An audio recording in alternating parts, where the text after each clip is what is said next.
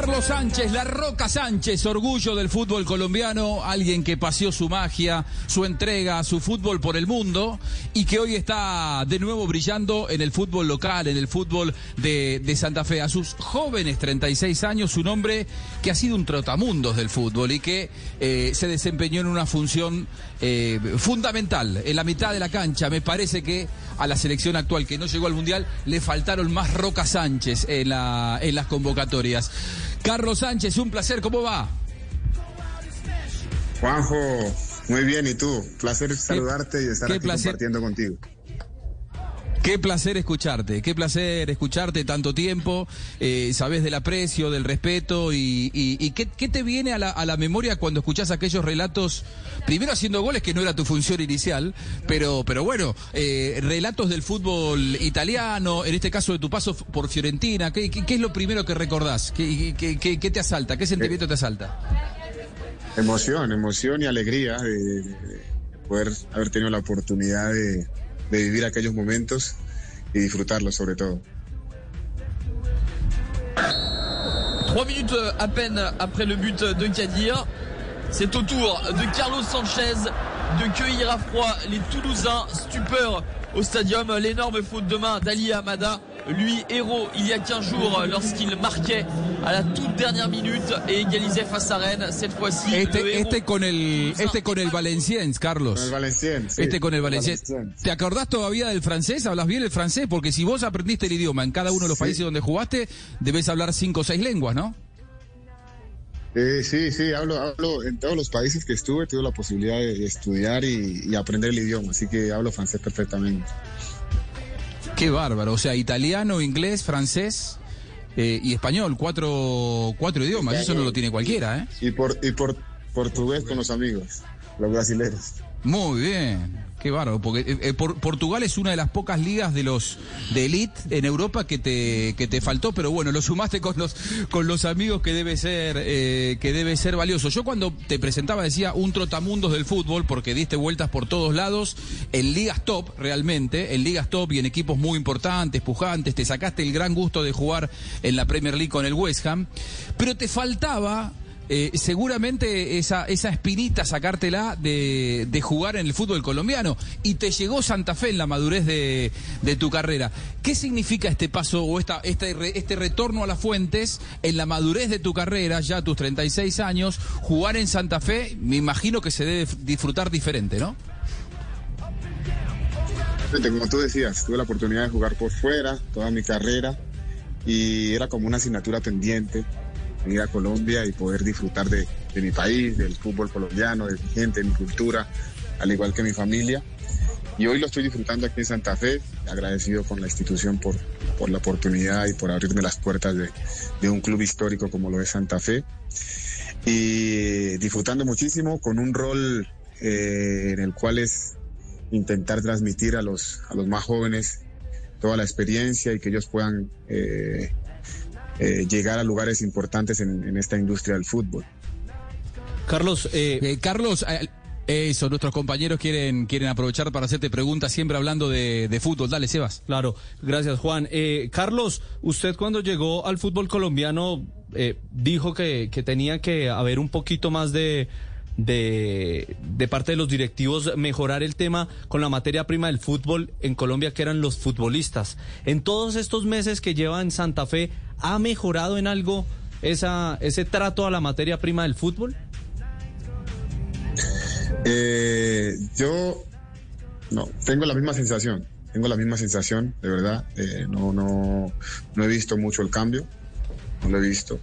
Seguimos intentándolo, seguimos trabajando para que ellos, eh, los dirigentes, se convenzan del, potencial que tenemos y que realmente nosotros, con nuestros futbolistas, si, si, hacemos un recuento, si nos damos cuenta, realmente somos conscientes, nosotros hemos hecho grandes, muchas ligas y muchos equipos importantes de Latinoamérica con nuestros jugadores, pero el jugador se hace grande en otros lados ¿Por qué? Porque les dan un, plus más, los, los miman más o les dan una posición más importante en, esto de la industria del fútbol. Si nosotros nos diéramos cuenta de eso, podríamos eh, tener una liga más competitiva, podríamos tener muchos más jugadores afuera. Entonces, es, es empezar a, darnos cuenta de la necesidad de que, que tiene el futbolista de, adquirir ese sentido de pertenencia, de querer quedarse en Colombia y no, y no migrar, como fue mi caso.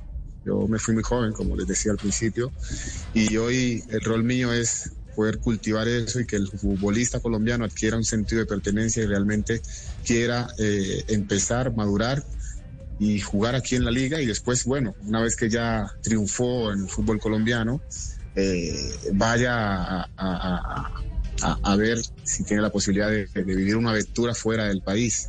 Yo creo que eso es lo que falta aquí en Colombia, que, los dirigentes realmente se den cuenta del potencial que tenemos y empecemos a, valorar algo más. Carlos, semana de clásico, ¿cómo se vive desde el punto de vista del jugador eh, Santa Fe? Eh, ¿Cómo prepara este partido teniendo en cuenta que Millonarios es el mejor equipo de la liga? ¿Lo ven ustedes igual de imparable o cuál es la clave para ganar este, ganar este partido?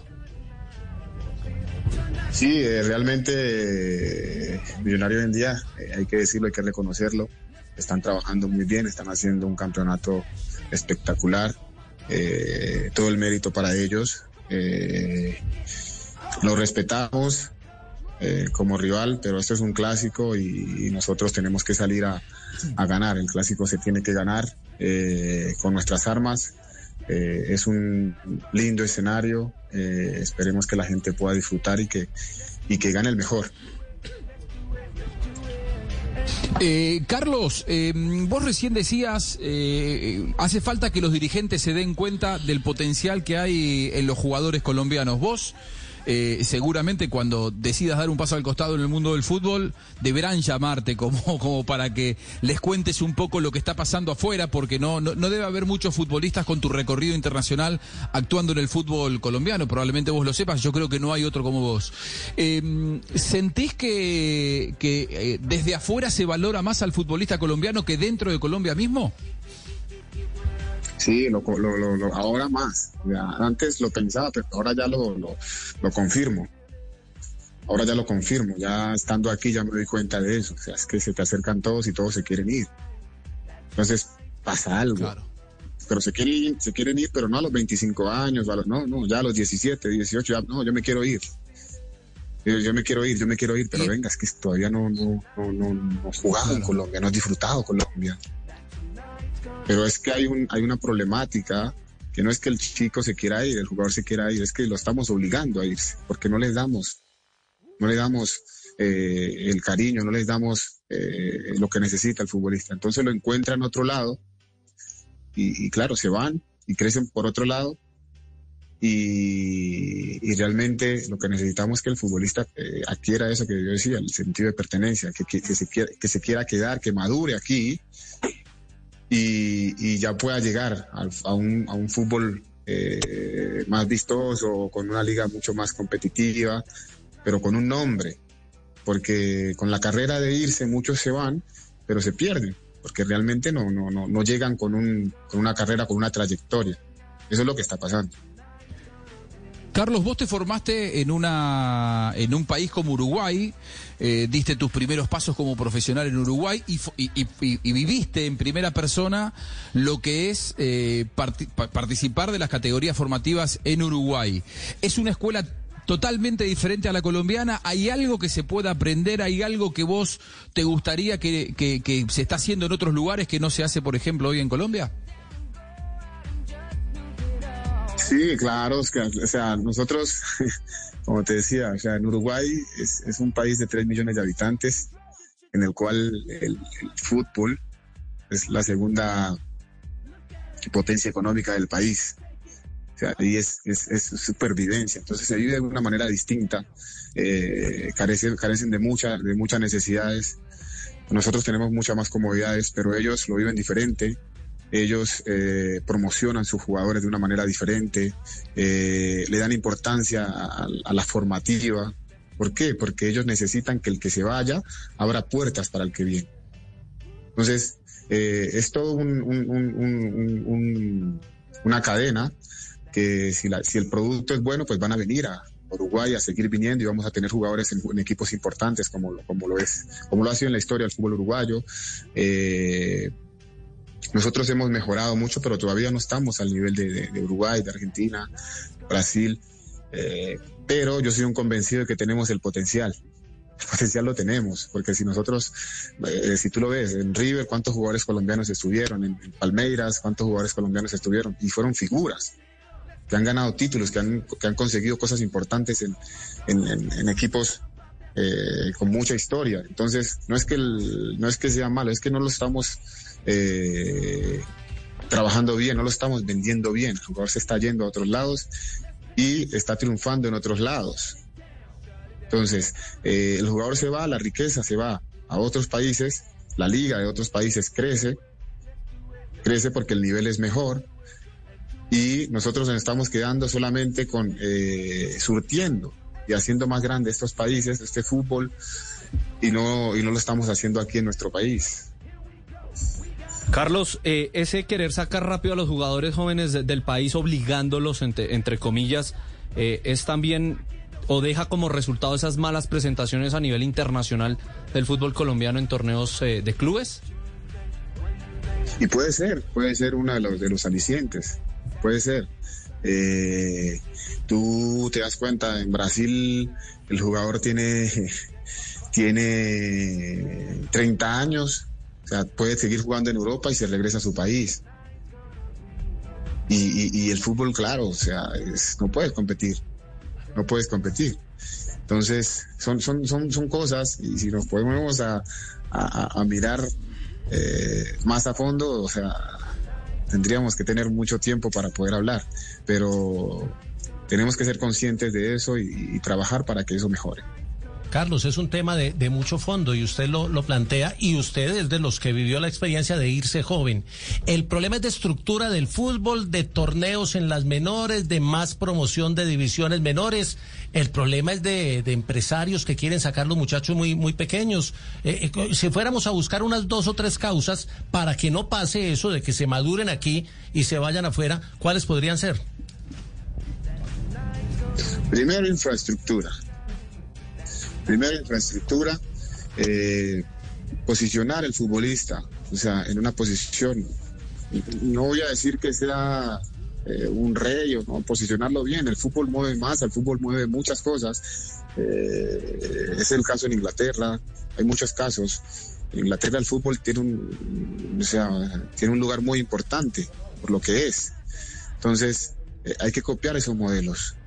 Que copiar esos modelos, darle la posibilidad al futbolista de que eh, no sé, voy a jugar en Santa Fe, voy a jugar en, no sé, en, un equipo acá en Colombia y yo no me quiero ir. ¿Por qué? Porque tengo las comodidades, tengo todo. ¿Dónde voy a ir? Voy a ir a otro lado a, pasar trabajo, no. Me quedo hasta los 25 años, disfruto y cuando yo ya esté en un, en un lugar, eh, ¿cómo te decir?, de la madurez en esto del fútbol, bueno, quiero, quiero experimentar algo nuevo, bueno, me voy a Europa o ese debe ser el camino. Ese debe ser el camino. Pero hoy en día el futbolista colombiano no es el, no es el empresario ni es el... No, el futbolista se quiere ir solo, ya a los 17 y 18 años. No, vamos a otro lado. ¿Por qué? Porque es que peor de lo que estoy no puede estar.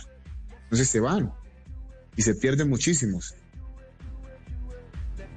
Qué triste, ¿eh? Qué, qué, triste porque, claro, se van y no queda nada para el fútbol colombiano, que es pues, justamente el que los, el que los forma, el que le da, los ayuda a dar sus, sus primeros pasos. Eh, Carlos, em, Selección Colombia eh, ha formado parte de, de, distintos ciclos, ha formado parte durante muchos años de la selección, ha jugado mundiales, ha sido un jugador muy destacado, jugaste dos mundiales, 2014 y 2018.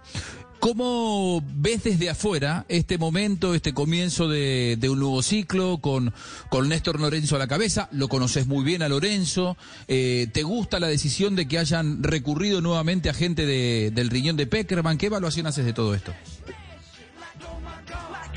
La evaluación mía es, es de, de procesos. Yo creo que, que para que las cosas puedan, puedan tener un resultado en esto del fútbol, se deben respetar los procesos. Eh, yo sé que los resultados son importantes, pero eh, si tú no das una garantía de proceso muy difícil, eh, a nivel de selecciones es muy difícil preparar un partido, es muy difícil porque hay muy poco tiempo. Entonces es el proceso, es el conocimiento de los jugadores, mantener un plantel una, una nómina base, como lo hacen las potencias, Brasil, Argentina, mantiene una base, no cambian tanto. Nosotros, eh, con ese afán de querer, no sé, mostrar jugadores, y la selección no puede ser una pasarela. Para mostrar jugadores, la selección tiene que ser un conjunto de jugadores que se van a reunir para cumplir una tarea, una responsabilidad, porque ya no es de oportunidades, ya es una responsabilidad, tú tienes que responder, te vas a poner la camiseta de la selección y la tienes que defender, estás defendiendo a más de 40 millones de personas, representándolas. Entonces, eh, están bien los cambios a nivel de, de, nóminas, pero eh, no se puede cambiar tanto. No se puede cambiar tanto en cada convocatoria de muchos jugadores. Ojo, no estoy diciendo que los jugadores no tengan el nivel, no estoy diciendo que no que sean malos jugadores. Estoy diciendo de que eh, no es no es pro, no es pro lo que es la selección. ¿Por qué? Porque tú te vas a encontrar con unos jugadores que ya vienen en un proceso y es todo nuevo creo que los cambios tienen que hacerse paulatinamente, eh, como lo hacen las otras elecciones. Hay que copiar los modelos buenos, lo que funciona en otros lados, hay que copiarlo acá. Eh, el cambio de Néstor, pues él conoce muy bien el fútbol colombiano, el futbolista, la idiosincrasia nuestra, y lo, que hay que hacer es apoyarlo, apoyarlo y, darle las herramientas para que esto funcione y que podamos eh, no faltar a ninguna cita más a nivel de selección. Carlos, qué, gusto saludarte. Eh, Carlos, uno, uno oye el, nombre de Néstor Lorenzo y el país entero y, e inmediatamente uno se imagina José Peckerman. O sea, se imagina en la era Peckerman inmediatamente. Y en esa era Peckerman usted es una huella. Cuando no estaba Carlos Sánchez uno decía, uy, ¿y ahora qué problema? ¿Quién va a reemplazar a Carlos Sánchez? Bueno, pero, pero ahora el reemplazo, el Carlos Sánchez de la selección actual se llama Wilmar Barrios. Pero usted siempre tuvo al lado un hombre como Abel Aguilar, un hombre que le daba salida al equipo, un hombre que sacaba la bola limpia desde atrás. Hoy en día, Carlos, ¿cuál puede ser el Abel Aguilar de la selección colombiana? Ya tenemos al Sánchez, que es Wilmar Barrios. ¿Cuál puede ser el Abel Aguilar? Y yo creo que en, los procesos eh, que no estuve primero, pues decir que Abel y yo hicimos una pareja pues eh, importante en el entendimiento, por eso te digo que los cambios a veces no son muy buenos, porque yo ya con Abel ni siquiera me, ya nos mirábamos, ya sabíamos qué íbamos a hacer. Eh, ¿Sí me entiendes? Entonces, eh, hay jugadores como Cuellar, Cuellar juega muy bien al fútbol, el mismo Lerma también, son jugadores importantes, te podría decir muchos más, pero son jugadores que vienen en el proceso y que tenemos que mantenerlo para que haya esa, esa, esa sinergia, esa armonía, que el jugador se entienda y se, se conecte de una manera como sistemática.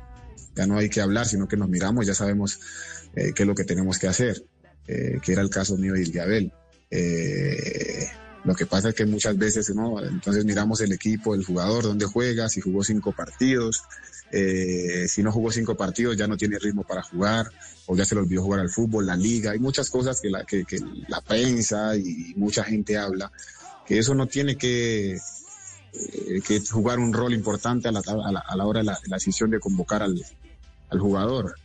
Jugador de selección es jugador de selección. Eh, ese tema, el tema de la edad y todas esas cosas que no, no, no, yo creo que no, tenemos el caso de Brasil, Brasil tiene 200 millones de habitantes y seguramente 100 millones son futbolistas y todos buenos. Y yo no veo que Tite cambie tanto la nómina. Y, son invictos de acá en Sudamérica, son, son, favoritos en el Mundial. Y él podría cambiar cada convocatoria de jugadores, pues no lo hace. ¿Por qué? Porque no, no, no es lo mejor.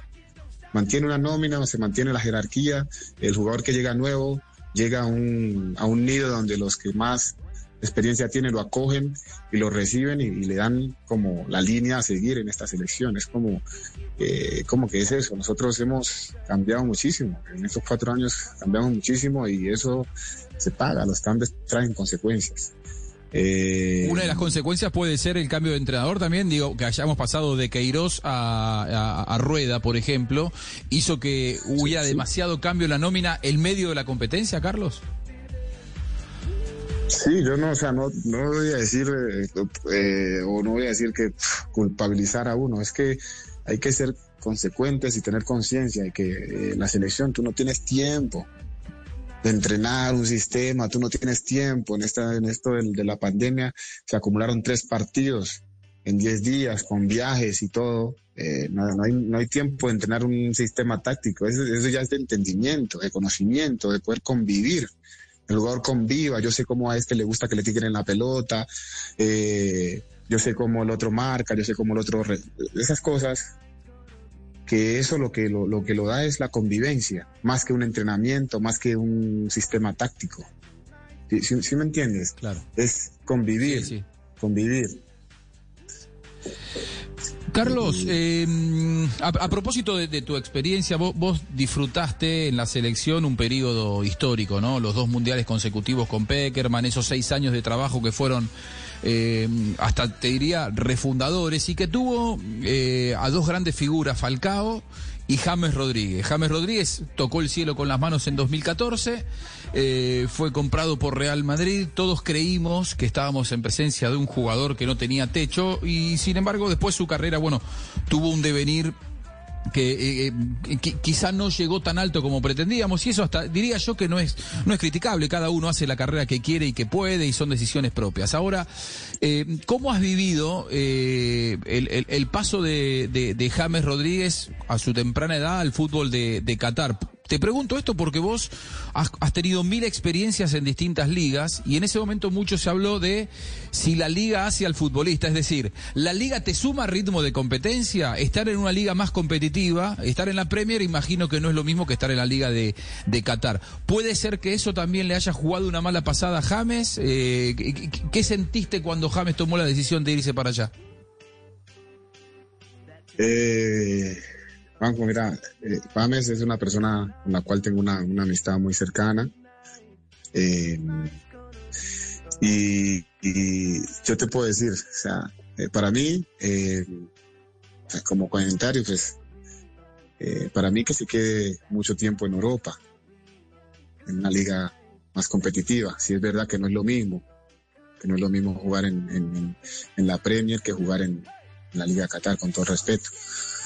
Pero eh, son decisiones que, toma jugador, que está viviendo un momento, no lo sé, eh, su entorno, no sé, no sé qué lo lleva a tomar una decisión como esta, pero yo lo que sí tengo claro es que el futbolista, el que es bueno, no se le olvida jugar al fútbol, porque juegue eh, cinco partidos o juegue 20, o que juegue en una liga, no.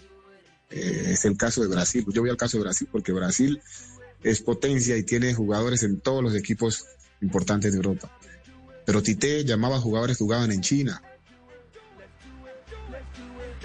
Tite eh, llamaba a jugadores eh, del fútbol brasilero y, y jugaban titular en, Brasil, pudiendo llamar a otros. Sí. O sea, eh, no, no, no, no pasa por la liga, pasa por lo que es el jugador en sí. Eh, Uruguay, cuando estaba el Cebolla Rodríguez en el Atlético de Madrid, nunca jugó y se ponía la celeste y era, un, era el mejor. Era un ¿verdad? eh, ba- sí, ba- basta de decir, no, es que el jugador no tiene ritmo de partido porque no jugó. No, si yo estoy entrenando a la par del otro, en la liga que esté, yo estoy entrenando a la par, solamente que el, el técnico decide, tiene que poner 11.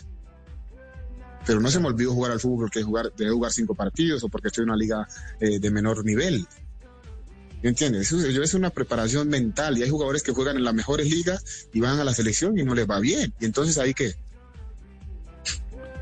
O sea, no o pasa sea que por Carlos, eso. vos, vos si tuvieras que dar una nómina mañana, a James lo llamás. a James y a cualquiera, no me importa que esté en China o que esté, no, me importa lo que dé a la selección. Y si tengo un jugador que, que juega, que no está jugando porque hubo un cambio de técnico, hay muchas, hay muchas, muchas cosas que pasan en los clubes. Que pasó un cambio, un cambio técnico y el técnico vino con su gente y, y- ya para él el jugador es este, es otro. Pero el jugador que estaba jugando antes, el colombiano, no es que se le olvidó jugar al fútbol, no, son decisiones del técnico. Y en su sistema, este jugador le da más. Pero si ese jugador siempre ha rendido en la selección, ahora porque no jugó cinco partidos, ya no lo llamo más. Entonces tengo que eh, cambiar cada, cada, cada convocatoria, cambiar cinco jugadores porque no jugaron cinco partidos. Entonces no, no, no pasa por ahí. Es cierto. Pasa que el jugador, pasa porque lo que da el jugador en la selección. No se le olvida jugar al fútbol a uno porque no jugó cinco partidos.